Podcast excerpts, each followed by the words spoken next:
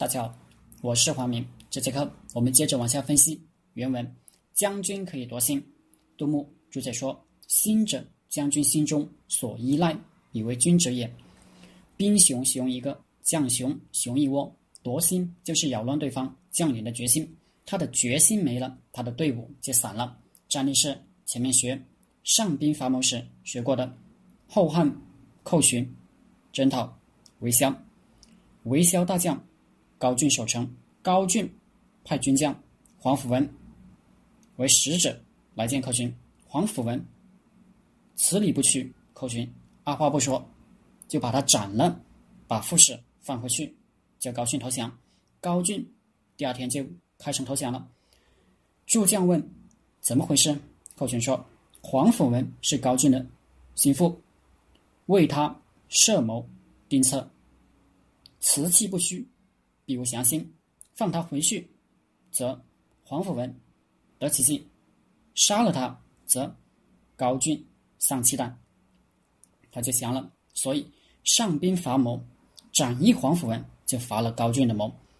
将领可以夺心，杀了他的主心骨，就夺了高俊的心。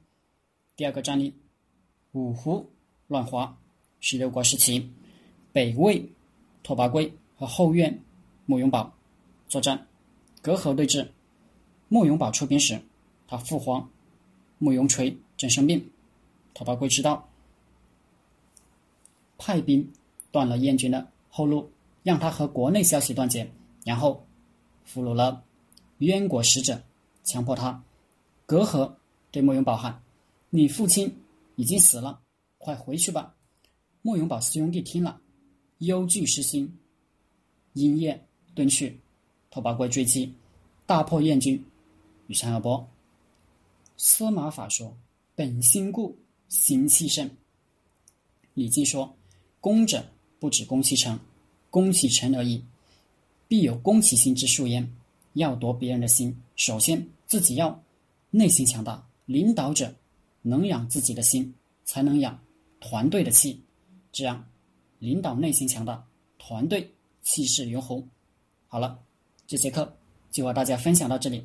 大家可以加我的 QQ 微信幺零三二八二四三四二，我们一起讨论读书、创业、企业管理、团队管理、互联网投资。谢谢大家。